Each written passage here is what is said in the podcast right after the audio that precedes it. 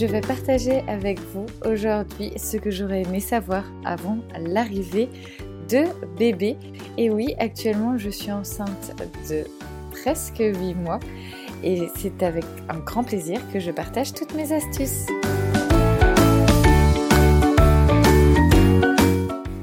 Bonjour, je suis Carole. Bienvenue sur cette chaîne de podcast. À travers ces podcasts, je partage avec toi ma vie de famille en mode de vie zéro déchet, mais pas que.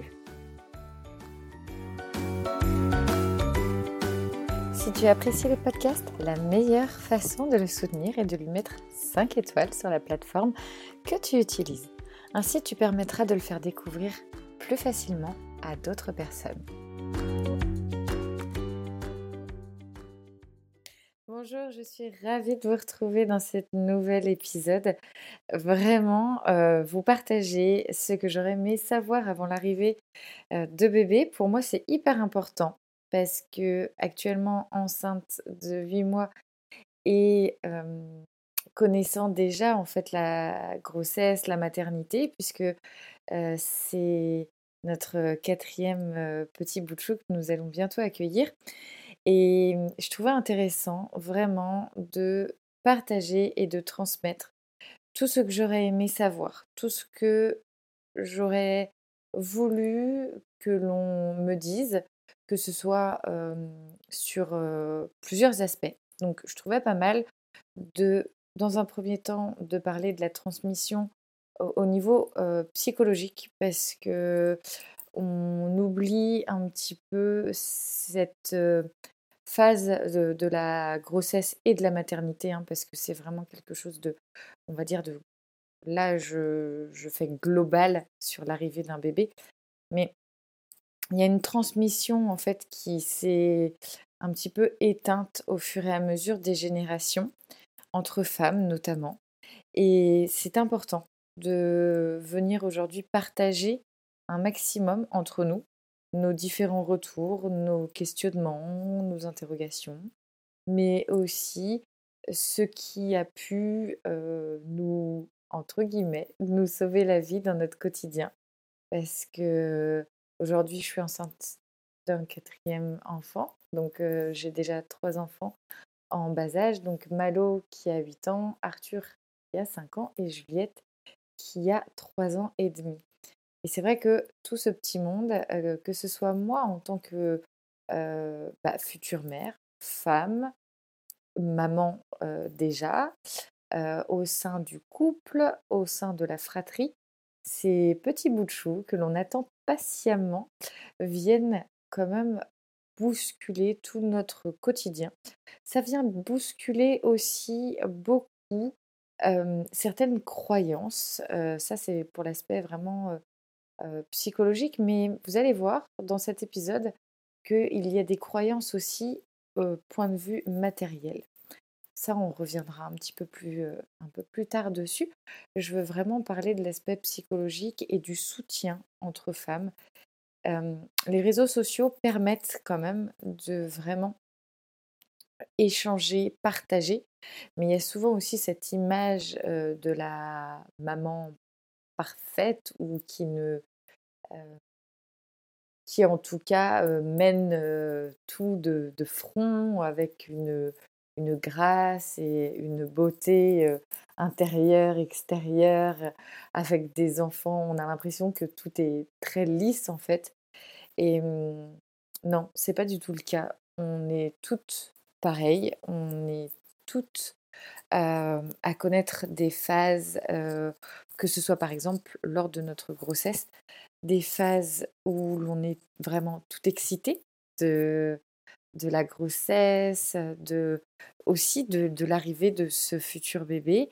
Il y a aussi des phases d'angoisse.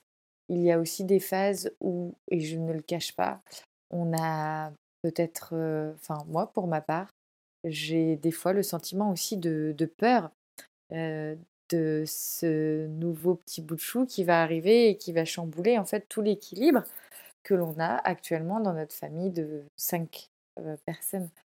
Et mmh, c'est important de, de, juste lâcher prise.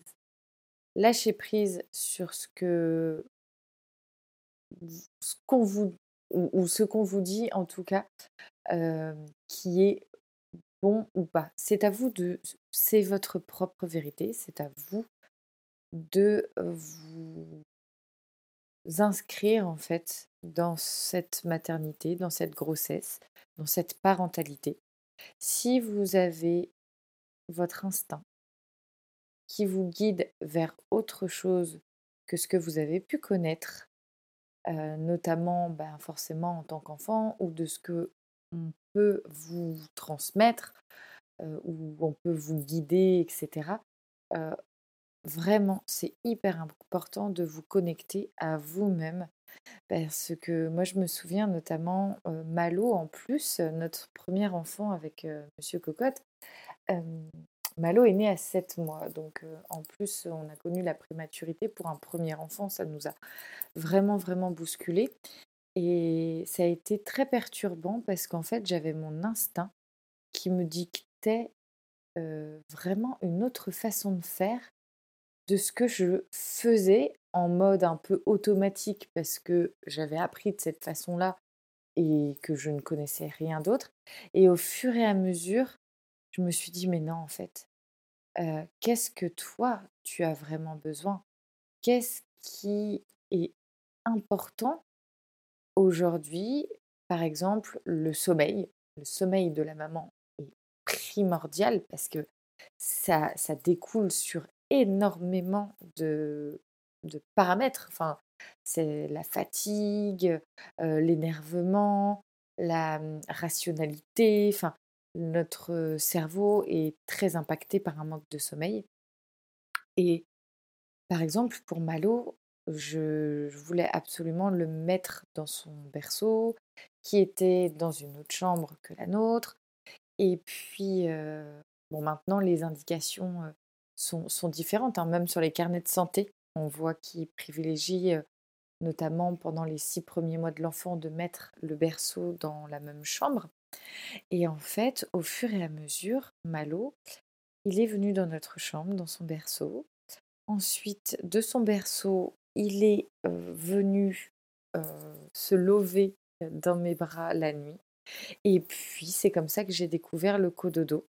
Et le merveilleux partage aussi que fait Internet, c'est qu'on peut avoir accès à des très bonnes informations. Alors bien sûr, il faut sourcer ces informations, mais on peut tout à fait trouver l'équilibre entre le sommeil de la maman, le sommeil de bébé et la sécurité pour que tout le monde puisse bien dormir.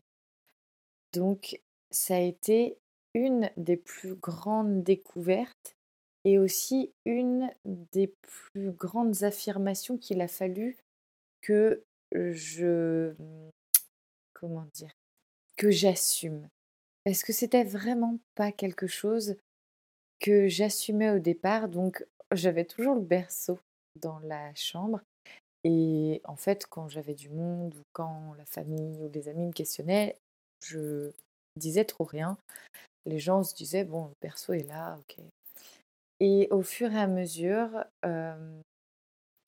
bah, j'ai assumé le fait de faire du cododo. J'ai assumé le fait de vouloir allaiter plus que deux ou trois mois mon enfant. J'ai assumé le fait de le porter en écharpe de portage. et tout ça, ça demande une confiance en soi. Mais cette confiance en soi, au début, enfin, on, est, on peut être tellement chamboulé, tellement on est hyper vulnérable en fait. Et cette confiance en soi, moi au départ, je l'avais pas du tout. J'étais pas capable d'assumer mes choix vis-à-vis du. Alors j'appelle ça le public, voilà, vis-à-vis de personnes extérieures. J'avais, j'avais, je venais à peine de trouver en fait l'équilibre entre mes besoins, les besoins de mon bébé, ce que me disait mon instinct et pour moi, c'était vraiment ce qu'il y avait de plus important. Et je, vraiment, c'est ce message que je veux transmettre, c'est que votre équilibre et l'équilibre de votre bébé, c'est ce qu'il y a de plus important. Si votre instinct vous guide à ne pas mettre bébé tout seul dans sa chambre, parlez-en avec votre partenaire de vie et voyez les possibilités. Tout est possible, tout est faisable. Après, rien n'empêche d'essayer. Si ça, si, ça ne, si ça ne va pas, eh ben, changer de solution. C'est vraiment quelque chose d'important. Et la maternité, la parentalité nous amène justement à sans arrêt nous questionner. Et je le dis souvent dans les podcasts, mais je trouve ça super, super important de vous transmettre cette petite question qui pour moi a vraiment fait développer toute la magie et toute l'importance des fois de remettre en question des, croyances ou des mmh, habitudes qui sont ancrées depuis longtemps. Et pourquoi pas? Posez-vous cette question. Et pourquoi pas? Si je ne suis pas OK ou que mon instinct me dicte quelque chose, pourquoi pas faire différemment? Qu'est-ce qui vous qu'est-ce qui vous drive? Qu'est-ce qui qu'est-ce qui vous guide? Quel, quels sont le, ressenti? Et souvent, le plus dur à faire, c'est de déconnecter le, le, le côté cerveau, parce que le cerveau va vouloir vous dire non, c'est comme ça qu'on fait, c'est comme ça que j'ai appris, c'est comme ça que font les autres. Et, et puis en fait, de déconstruire, c'est très déstabilisant. Alors déconstruire dans une phase où en plus on est vulnérable, ça peut être très compliqué. Donc pas de pression, écoutez votre instinct.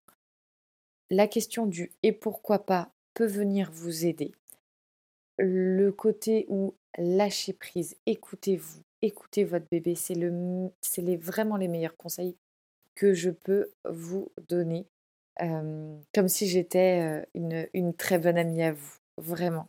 C'est là, c'est un, un, moment de partage, mais c'est, ça va au-delà. C'est que je, même, enfin pour ma part, j'aurais aimé avoir une, une bonne amie qui me guide sans me dire ce que j'ai à faire, mais qui me motive et qui m'impacte d'une façon positive dans les choix que moi j'ai choisis.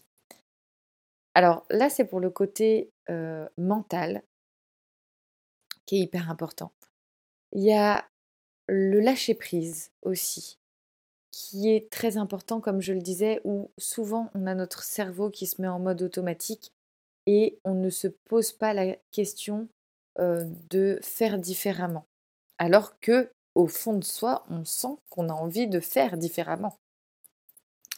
Donc, par moment, c'est bien de juste se poser, de s'écouter, de prendre quelques respirations et par la suite de se poser la question qu'est-ce que qu'est-ce qui est au fond de moi? Qu'est-ce que je ressens? Et juste le fait de calmer son mental va vraiment pouvoir... c'est un peu comme si votre instinct, votre petite voix, va pouvoir s'élever et vous guider. Et, mais il faut vraiment réussir à mettre en off ce mental qui, en plus, pour la plupart du temps, surtout quand on est bousculé, fatigué, et, je le vois bien, hein, je, enceinte de 8 mois, il y a des journées qui sont magnifiques et pourtant, je ne sais pas pourquoi, mon cerveau, ben, avec la fatigue, parce que voilà, j'ai des problèmes au, niveau, au niveau du sommeil que j'essaye de régler, mais avec difficulté. Mais bon, je vais peut-être y arriver. Et enfin, je me rends bien compte qu'il y a des journées qui sont merveilleuses, mais le cerveau, parce qu'il y aura eu une contrariété, un peu de fatigue, va passer en mode j'ai envie de voir tout en gris. et mais du coup, c'est à moi, à moi seule, de me dire non, ok, tout va bien. Il y a une, une ou plusieurs petites choses qui m'ont contrariée, mais ça c'est valable que ce qu'on soit enceinte ou pas, ou, même plus tard dans sa vie de femme, dans sa vie de maman. on est constamment ben, bousculé par des contrariétés. Mais ces contrariétés, il faut juste essayer là, vraiment, d'être dans l'émotion, parce que, ok, on a le droit d'être fatigué, énervé, en colère. C'est des émotions qui sont... moi, j'aime pas les appeler de mauvaises émotions. Ce sont des émotions qui font que ça nous permet de nous dire, ok, là, je suis pas à l'aise avec ça. Ça, ça me va pas, ça me convient pas. Et à partir de là, eh ben, on peut en fait se dire, ok, eh ben ça, ça me va pas, je je vais pas réagir à chaud, parce que souvent c'est vraiment pas le, le, bon moment. Notamment, je, pense là, par exemple, à des conversations avec nos partenaires de vie. Bah, quand on a un enfant en bas âge, franchement, les conversations avec nos partenaires de vie, ça peut être quand même assez facilement bousculé parce que bah, on va se sentir agressé plus facilement, alors que pas du tout. Mais notre ressenti, nos émotions, on, est, déjà dans une phase où en fait on aurait juste besoin d'être dans une bulle et puis bah, les problèmes du quotidien sont quand même là, donc il faut réagir. Donc réagir, mais pas à chaud. Ça veut dire se poser, se dire ok, ça, ça ne me va pas. Mais comment je pourrais amener à, mon partenaire le fait que ça ne me convienne pas et que ce soit constructif? Après, on connaît tous nos partenaires de vie et en fonction du caractère, etc., bah, à, vous de, à vous de voir quelle approche est la plus, en tout cas la, la plus facile pour justement venir sur des sujets qui peuvent être un peu houleux quand vous les abordez. Mais en tout cas, c'est important de, de parler. la communication dans les moments de, d'arrivée d'un nouveau-né, c'est ce qu'il y a de plus important. Créer une équipe avec votre partenaire. Donc là, pour reprendre, le mental, le lâcher-prise, la communication. Là, on est vraiment sur ce qui est de l'ordre du psychologique et aussi le partage, la communion avec d'autres personnes. Alors ça peut être des amis, ça peut être votre famille. Après, faut, moi pour ma part, j'ai besoin d'être aligné à des personnes qui ont la même façon de voir la parentalité. Ça me rassure, ça me fait du bien et je me sens moins vulnérable, notamment moins vulnérable à des critiques ou des jugements par exemple. Donc c'est là que le web est formidable, c'est les réseaux sociaux, c'est les groupes Facebook aussi, et ça permet de libérer certaines tensions émotionnelles qu'on peut avoir en nous et en fait de parler à des groupes de mamans qui peuvent être dans les mêmes situations, d'échanger et peut-être même de créer des amitiés. c'est juste génial. Et c'est vraiment une communion, une communication. Ça permet d'évacuer aussi ces émotions parce que des fois, bah, faut dire quand même ce qui est. Aujourd'hui, bah, les les partenaires de vie, la plupart du temps, les papas sont présents, mais sur une courte durée. Moi, par exemple, Monsieur Cocotte, là, pour notre quatrième enfant, va être avec moi pendant 15 jours. Et après, il sera là, bien sûr. Mais en gros, il part à 7 heures le matin, il rentre à 7 heures le soir.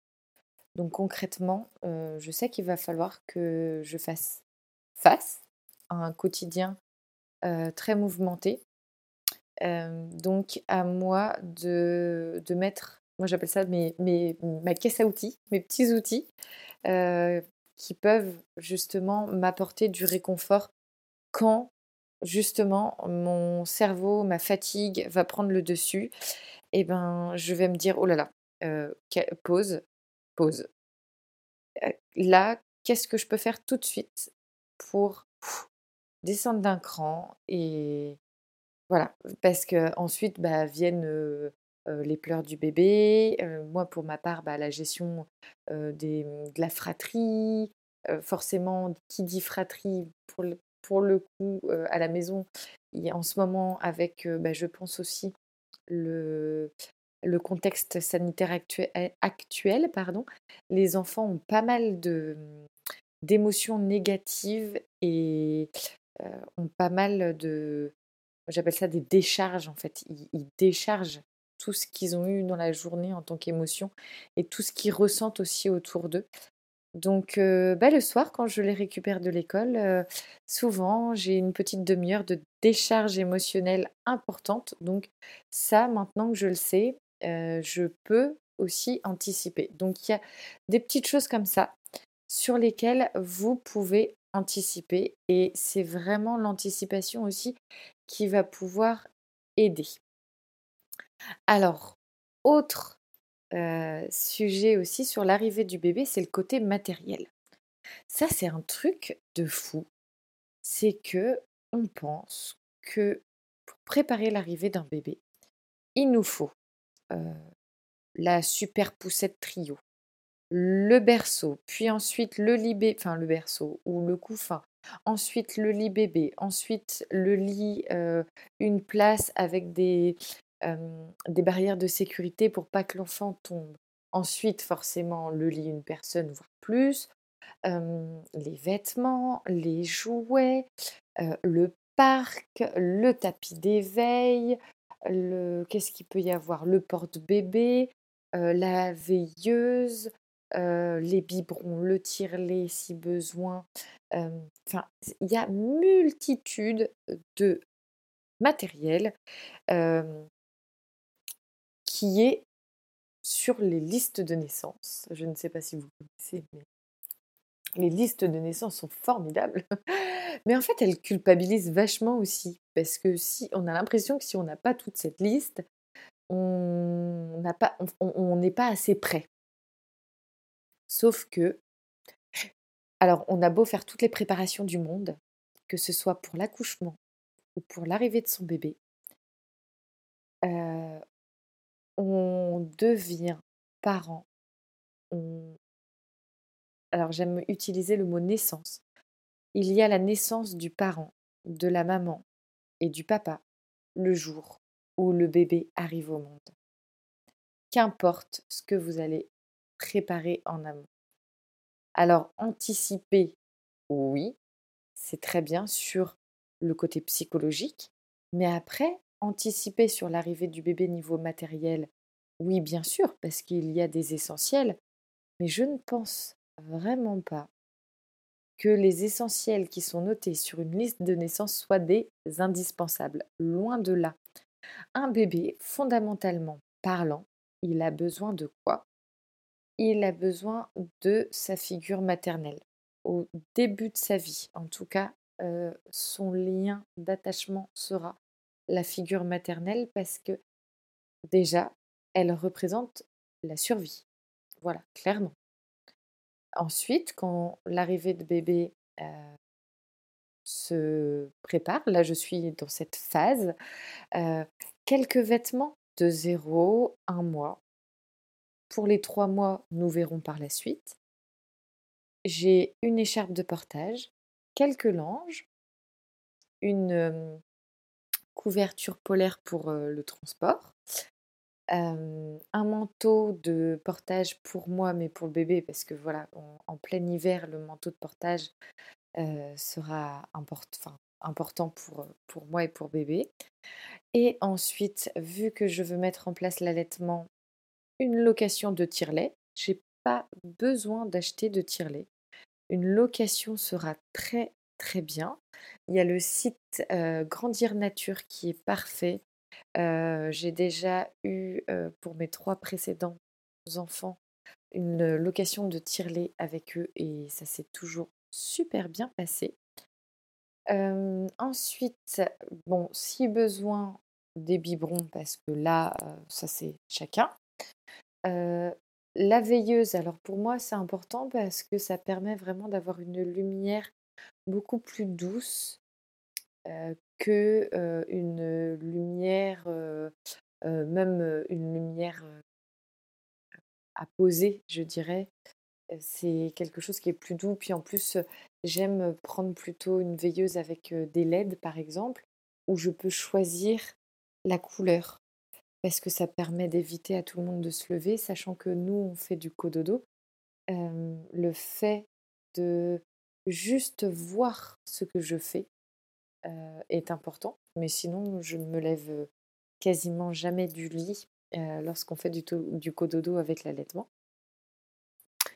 Et bah, sinon dans les grandes lignes, c'est tout. Après ça va être plus du par exemple, pour ma part, plutôt que d'utiliser des coussins d'allaitement cette année, enfin cette année, des coussins d'allaitement pour cette grossesse, enfin ce, cette maternité, heu, je vais essayer les coquillages. Heu, je vais voir, j'ai pas du tout de retour là-dessus, mais je vais essayer. Je sais que, pour le dernier mois de grossesse, j'ai prévu, des alors des tisanes de feuilles de framboisier, un rendez-vous chez l'ostéo, ça c'est plus pour le côté maman. Ensuite pour le bébé, bah, tout simplement quelques couches, heu, clean en version jetable. Moi j'ai les couches lavables à la maison, mais, heu, pour l'arrivée du bébé, on va commencer avec des couches, heu, jetables pour, m'éviter, un surplus de choses à faire. Voilà et puis ensuite du liniment oléocalcaire, de l'huile d'amande douce.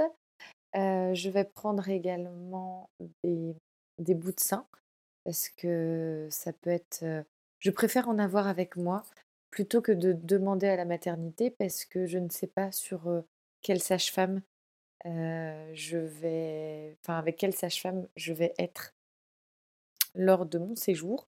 Donc je préfère, voilà, faire en fonction de mon ressenti, de ce que moi j'ai envie. Et puis ensuite, il y a toute une, hem, toute une petite préparation que je fais pour moi en amont, plutôt pour moi, ma valise maternité. Heu, c'est vraiment,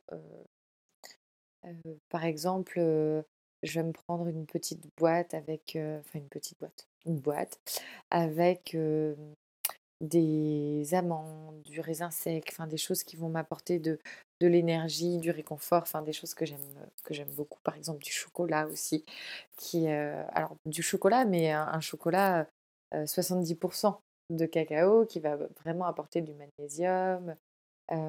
Je vais me prendre aussi, heu, bah, mes tisanes, enfin notamment des tisanes que j'apprécie énormément pour justement avoir des moments cocon aussi, dans au moment en tout cas où où je serai à la maternité.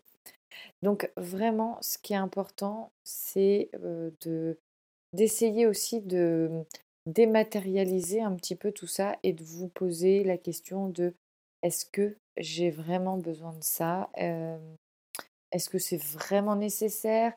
si par exemple j'habite un appartement au cinquième étage, est-ce qu'il vaut mieux pas investir dans un super porte-bébé ou une écharpe de portage plutôt qu'une poussette par exemple?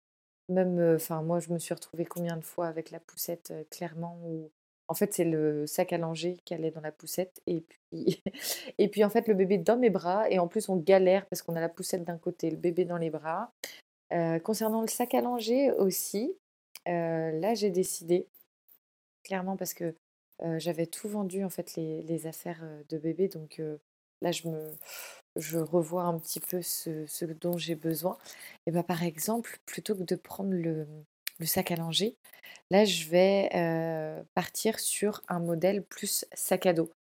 Parce que moi clairement, je peux pas avoir mon sac à langer, mon sac à main, la poussette, enfin il me faut le bébé, le porte enfin le porte-bébé ou l'écharpe de portage, le sac à dos avec, heu, que ce soit mes affaires ou les affaires de bébé. Parce que j'ai vraiment besoin d'avoir mes mains à disposition. Parce que j'ai quand même Juliette qui a 2 ans et heu, oui 2 ans 3 ans et demi pardon, oh là ça y est, c'est, je suis perturbée. donc ça ça va décidément très vite, quand ça a grandi et donc qui a 3 ans et demi et quand on se balade, je peux avoir vraiment besoin de lui tenir la main. Donc c'est important pour moi d'avoir les mains de disponibles. voilà, beh, j'espère que je vous ai apporté des des pistes de réflexion.